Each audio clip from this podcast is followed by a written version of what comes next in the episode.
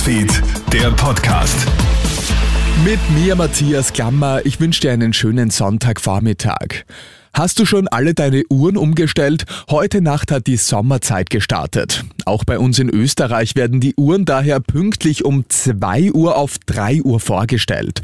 Somit konntest du heute quasi eine Stunde weniger schlafen. Doch jetzt hast du erstmal Ruhe von der Zeitumstellung. Zur Normalzeit wird dann erst am letzten Oktoberwochenende gewechselt. Wie es mit der an und für sich beschlossenen Abschaffung der Zeitumstellung in der EU weitergeht, ist zunächst aber noch unklar. Der Ball liegt noch noch immer beim EU-Ministerrat. Spitzt sich die Lage in der Ukraine weiter zu. Für Aufregung sorgt gestern Abend die Ankündigung, dass Russlands Präsident Wladimir Putin taktische Atomwaffen in Weißrussland stationieren will. Russland verstößt damit aber nicht gegen den internationalen Atomwaffensperrvertrag. Denn wie Putin hinweist, haben auch die USA bei Verbündeten in Europa, auch in Deutschland Atomwaffen stationiert. Laut der aktuellen polizeilichen Kriminalstatistik steigt die Zahl der Straftaten in Deutschland wieder an.